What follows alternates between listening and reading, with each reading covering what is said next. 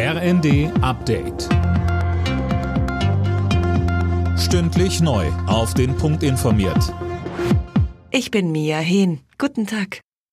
Nach den tödlichen Schüssen in der Innenstadt von Oslo ermittelt die Polizei wegen Terrorverdacht. Zwei Menschen sind dort in der Nacht in einer schwulen Bar erschossen worden.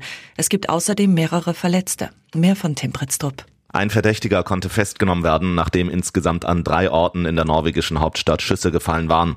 Augenzeugen berichten, dass der Mann eine Waffe aus einer Tasche geholt und dann das Feuer eröffnet haben soll. Eigentlich sollte in Oslo heute zum 40. Mal die Pride Parade stattfinden. Die Organisatoren haben die Veranstaltung am Morgen aber abgesagt.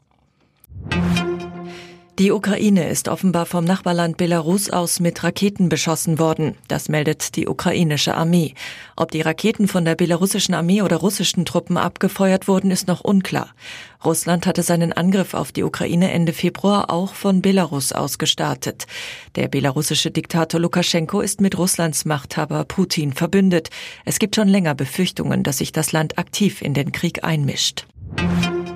Nach der Entscheidung des obersten US-Gerichts zu dem Ende des Abtreibungsrechts haben landesweit tausende Menschen gegen das Urteil demonstriert.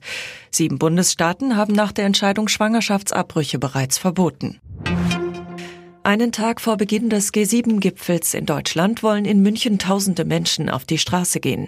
Ein breites Bündnis verschiedener Organisationen hat für heute Mittag zu einer Großdemo durch die Innenstadt aufgerufen. Sie fordern unter anderem ein schnelles Ende der Abhängigkeit von russischer Energie.